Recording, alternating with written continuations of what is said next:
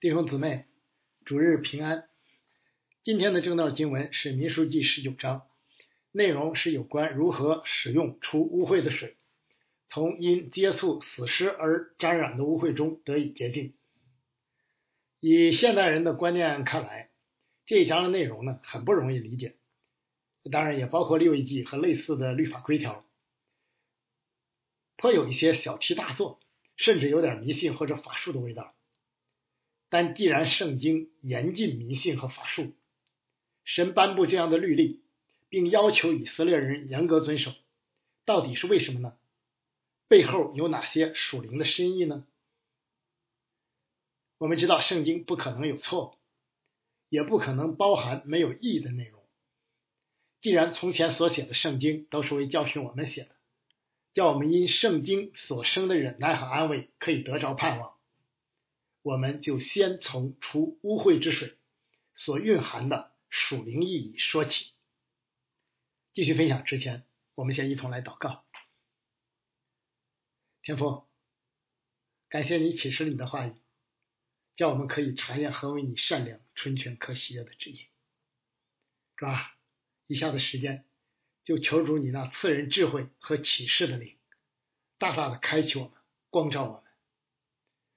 叫我们看出你话语当中的奇妙，主啊，求你将这张经文后面的属灵深意亲自向我们解开，向我们解明，好使我们得着忍耐和盼望。听我们的祷告，奉主耶稣基督的名，阿门。呃，我们常说旧约是预表，新约是实体，新旧约本是一体。旧约圣经，尤其是摩西五经，常借助外在看得见的礼仪或规条，来预表或说明内在看不见的属灵真理。那本章呢，就借除污秽之水以得洁净的条例，所要显明的属灵内涵就是：以色列的神耶和华既是圣洁的，作为神子民的以色列人，同样也必须圣洁。正如神自己在利未记中所宣告的那样：“我是耶和华你们的神，所以你们要成为圣洁，因为我是圣洁的。”这当然同样是新约的属灵内涵。父神和主耶稣基督既是圣洁的，教会与基督徒就必须成为圣洁。教会之所以在许多事情上不肯也不能与世界沟通，根源。正在于此。呃，旷野时期，圣洁的神与其子民的同在，是通过以色列营中心的会幕直接表现出来的。这既是以色列人无上的光荣，但同时也给他们带来了极大的危险，因为他们的不洁可能会给自己及会众带来极大的灾难。就如先知以赛亚看见神的荣光时所发出的惊叹：“祸哉，我灭亡了，因为我是嘴唇不洁的人，又住在嘴唇不洁的民中。又因我引眼见万军，呃，眼见又因我眼见大君王万军之耶和华，为保持以色列民的圣洁，以免冒犯神。摩西从神所领受的律法，从个人。”会众直到全营地，都做了不少具体规定。那神从全体以色列人中分别出立位支派，专门办理与会幕有关的事；又从立位人中分别出亚伦家，专做祭司。只有他们才有资格接触至圣之物。其余的人如果善敢僭越行事，呃，包括非立位支派的以色列人擅自靠近会幕，或是普通立位人擅自触碰圣物，都必须从会中检出。深严厉镇压可拉一党，呃，可拉一党的叛乱，就是例证。呃，故此啊，以色列各支派的安营都需要远离会幕，由立位人隔开，以免无意间冒犯了神的圣洁。呃，住在营中的每个以色列人都必须随时保持圣洁，因此他们只能吃那些可以吃的洁净食物。日常生活也要小心谨慎，以免自己或营地受到污染。但沾染污秽呢，在所难免。这时，只有按律法的规定行洁净的礼仪，才能恢复礼仪上的圣洁。比如患大麻风或者是漏症，需要被隔离在营外，洁净后才能重新进营。米利暗就因此而住在营外，被隔离了七天，以尽效尤。因为污染会传染并蔓延，如果不及时处理，以色列全会众及整个营地都将成为不洁，以致圣洁的神。不能继续住在他们中间。呃，污秽或者是不洁有等级之分，就好像罪有至于死的与不至于死的一样。不同等级的污秽对应不同的洁净礼仪，其中最高等级的污秽就是因死尸而沾染的不洁，包括直接摸了死尸的。或是间接与死人同处一室的等等，原因很简单啊，因为罪的公价乃是死，也就是说罪与死的关系极为密切，以致可以形象的说，死尸就如同看得见的罪。因此呢，如何处理死尸，及时消除这个危险的污染源。就是一件非常重要的事。其实，四时今日依旧如此啊！葬礼始终是人类社会最常见、最重要的礼仪之一。本章的规条正是为此而设。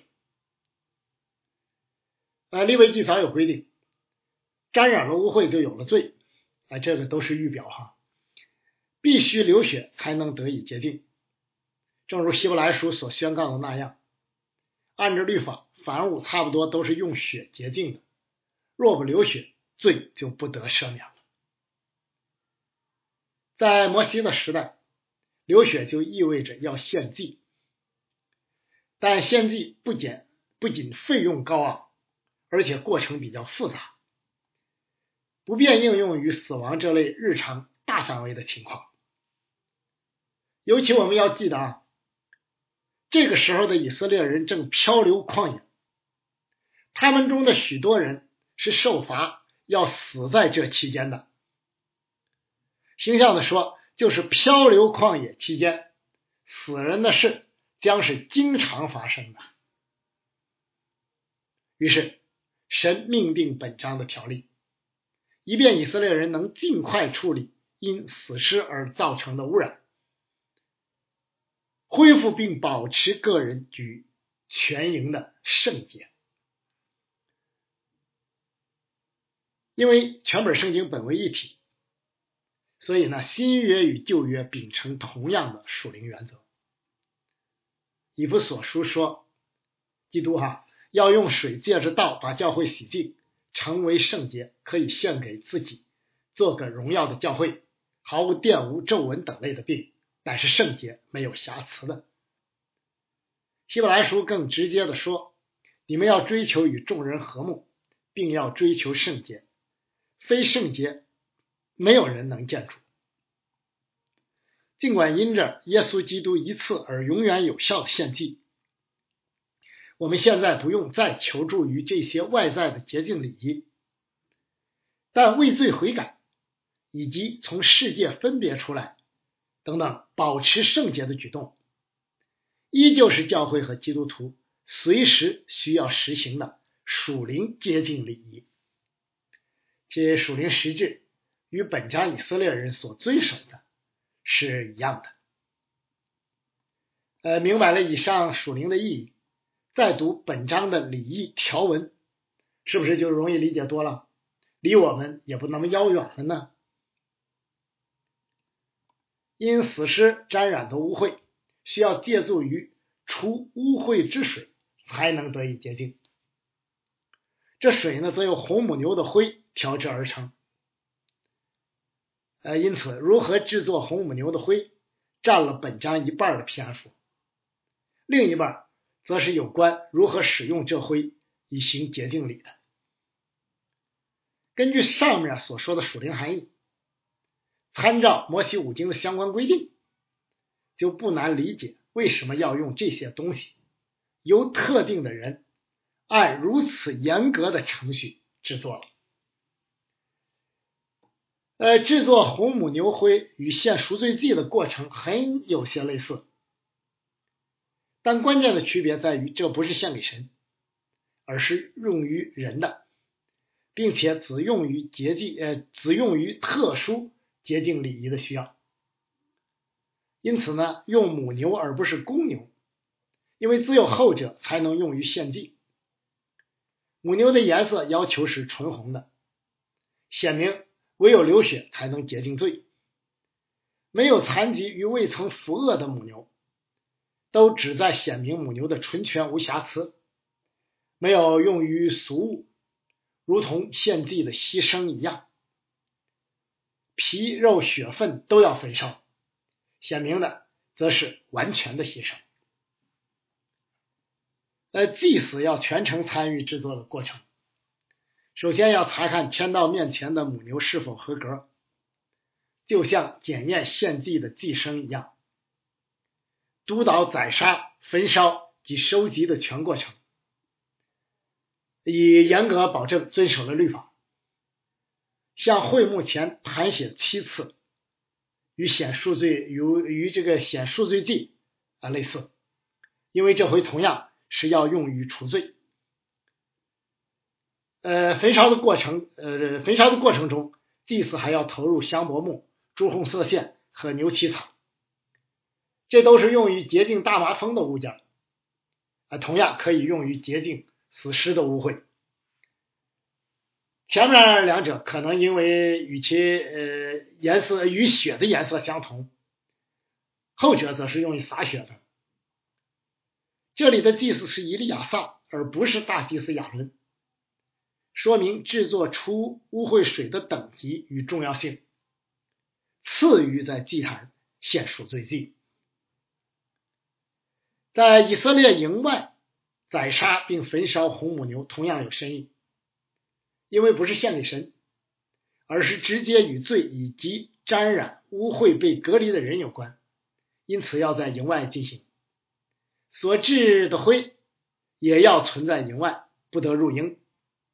也是因为同样的原因，这除污秽的水呢，虽有洁净的功效，啊，这当然是因为这是出于神的吩咐哈，其本身却不洁净，以致凡接触它的人，包括祭祀、烧牛与收灰的人、调制并洒水的人以及触摸的人，都将不洁净到晚上，必须洗浴并洗衣服才得洁净，然后呢，可以进营。呃，按以上过程而得的红母牛灰，由于包含诸多洁净的成分，又有有职分与权柄的人制作，便于调制和长时间保存，因此很适合漂流旷野期间，以色列人整体聚居的时候，日常大范围洁净之用。呃，随着出埃及的这一代以色列人倒闭旷野。新一代人进入应许之地，分散定居，这一洁净的律法也完成了其使命，以后未再被提起。以上所描述的这些，我们听起来是不是很熟悉？不正是我们主耶稣基督的预表吗？主耶稣是神无瑕疵、无玷污的羔羊，是除去世人罪孽的。主耶稣被钉十字架，流出宝血，洗净人的罪。主耶稣要用自己的血叫百姓成圣，也就在城门外受苦。主耶稣既是祭祀，又是祭物，甘心献上自己，等等。但用红母牛灰所调制的除污秽之水的功效，只是暂时的。唯有主耶稣宝血的功，主唯有主耶稣基督宝血的功效才是永远的，因为他一次献祭，便叫那得以成圣的人永远完全。这除污秽的水要怎样使用，才能叫因死尸而沾染污秽的人得以洁净呢？我们前面已经提到过，污秽有等级之分，最严重的就是因死尸而沾染的不洁，无论直接还是间接。前者如直接摸了死尸，或者在战场上杀了人；后者如误踩坟墓。啊，这就是为什么犹太人要粉饰坟墓啊，使其醒目的原因，或者误入停尸的帐篷等等。沾染这类严重污秽的人，要得洁净，就必须按本章的规条使用除污秽之水。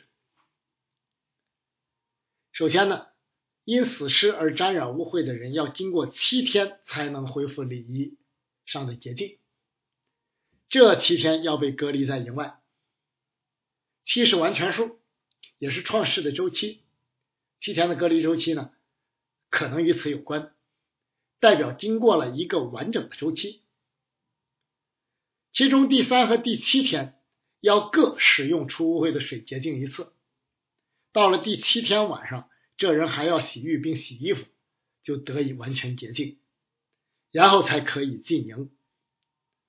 如果缺了其中的一项，这人就依旧是不洁净的。两次施行洒水之礼，为要显明洁净的过程，必须公开，而不是私下进行，因为这是关乎整个以色列营之事。第三天洒出污秽的水，可能是要提醒罪使人与神隔离，非认罪悔改。就不能恢复与神的关系。呃，第七天可能是要显明人能从罪中得洁净，完全是出于神的恩典，也提醒人既已洁净，就不要再犯罪得罪主。这是贯穿旧新约圣经一贯的原则，即罪得赦免乃是神的恩典，其唯一途径就是认罪悔改。并且越快越好，就是神当年借以西结先知呼唤以色列人的那样。以色列家，我必按你们个人所行的审判你们，你们当回头离开所犯的一切罪过，这样罪孽必不使你们败亡。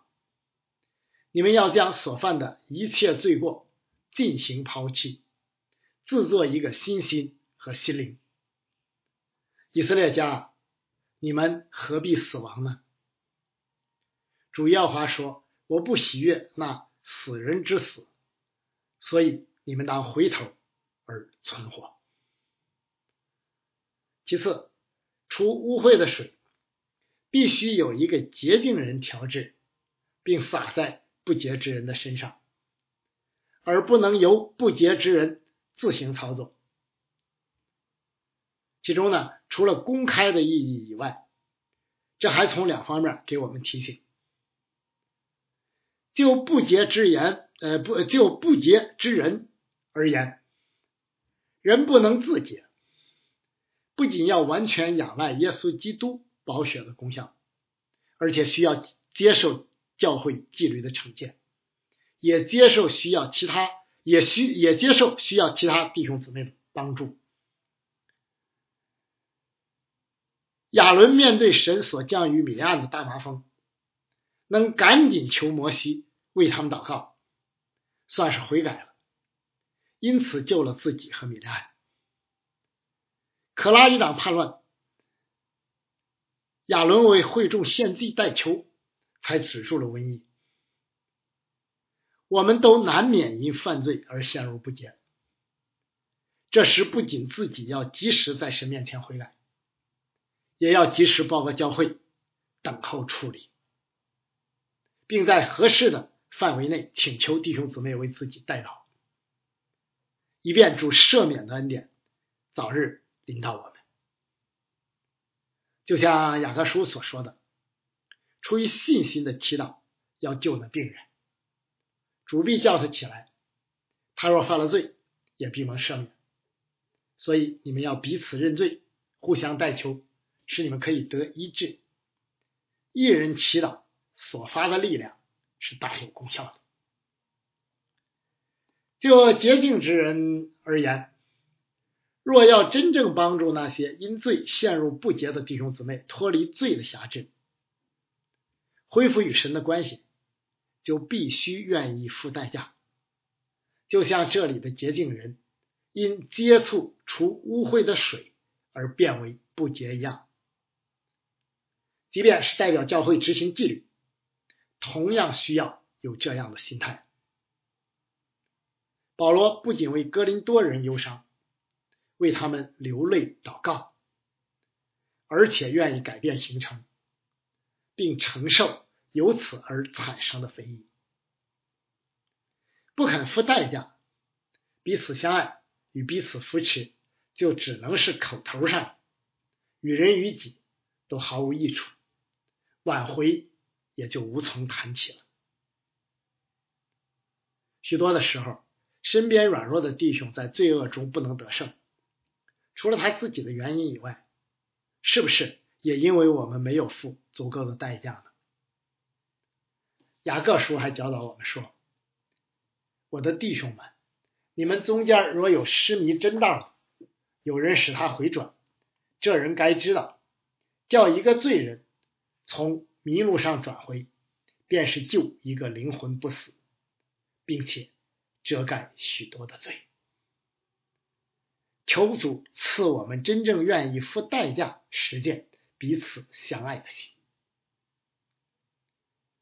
第三，不按本条例决定自己的后果是十分严重的。这样的人要从民中剪出。圣经一再声明。神是圣洁的，万不以有罪的为无罪，必追讨他的罪，自负及子，直到三四代。神既在以色列人中，神既住在以色列人中，以色列人就更当处处小心，以免冒犯神的圣洁。另外，由于污秽会因彼此接触而传播和蔓延。以色列人必须尽快清除污染源，以保持全营的圣洁。作为新约的圣徒，我们常欣喜于我们的神是以马内利的神，这当然是不错的。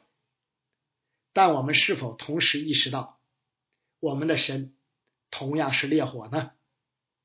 是否意识到与圣洁之主相处所包含的危险呢？如果我们犯罪冒犯神的圣洁，难道神不会实行烈火的审判吗？格林多人不按规矩领圣餐，因此患病与死的并不少。亚拿尼亚同妻子萨菲拉欺哄圣灵，不是当场就倒闭了吗？尽管这不一定影响最终的救恩，但这样的情况还是不遭遇的好。当今的时代对神的认识存在严重的偏颇，极度缺乏敬畏，因此就更有必要严肃教会纪律，既是未免冒犯神的圣洁，防止罪恶蔓延，同时呢，也是为从世界分别为圣，以免主的名被轻看。求主感动教会。特别是教会的领袖，能在世俗大潮的冲击之下，竭力保守教会的圣洁。最后，我们以哥林多后书的一段经文结束今天的正道。使徒保罗警戒我们：作为属神的子民，教会和基督徒绝不可与世界同流合污，以使自然，以使。自己沾染不洁，你们和不信的原不相配，不要同父一恶。义和不义有什么相交呢？光明和黑暗有什么相通呢？基督和比列有什么相合呢？信主的和不信主的有什么相干呢？神的殿和偶像有什么相同呢？因为我们是永生神的殿。就如神曾说：“我要在他们中间居住，在他们中间来往，我要做他们的神，他们要做我的子民。”又说：“你们勿要从他们中间出来，与他们分别，不要沾不洁净的物，我就收纳你们。我要做你们的父，你们要做我的儿女。”这是全能的主说的，亲爱的弟兄啊，我们既有这等应许，就当洁净自己，除去身体灵魂一切的污秽，敬畏神，得以成圣。格林多后书六章十四节到七章一节，阿门。我们一同来祷告。啊，天父，我们感谢你。借这段经文向我们说话，这些洁净的礼仪与我们今天的观念相距比较远，因此有的时候我们读起来似乎也不那么容易理解，甚至觉得有些繁琐。但主，你写下这圣经，乃是要向我们显明其中的属灵真理。那就是我们所信奉的神父神，我们的主耶稣基督，圣灵保惠师都是圣洁的。我们，你既要与你同在，作为神的子民，作为主的教会，我们必须圣洁，主啊，为此我们特别的恳求主。你叫我们能够意识到，我们是圣洁的子民，我们也有责任保持这份圣洁，是吧？从而使我们可以与你同行，从而也使我们能够从世界分别为圣，是吧？为主做那美好的见证，是吧？愿我们在这样一个弯曲背扭的时代当中。特别是在这样一个世俗化的大潮当中，是吧？我们不因随从世界的潮流而迷失了自己，是吧？我们感谢你一直保守我们直到如今，我们盼望我们能够早日走出这样的一个境况，我们能够进入新堂，恢复正常的教会生活，主啊？我们盼望我们。在一起赞美，在一起听到的那一天，能够早日的到来。在主里纪念所有从世界分别为圣、为主的名征战的兄弟教会、牧者和弟兄姊妹们，求主保守、祝福你自己的守望教会。听我们的祷告，奉主耶稣基督的名，阿门。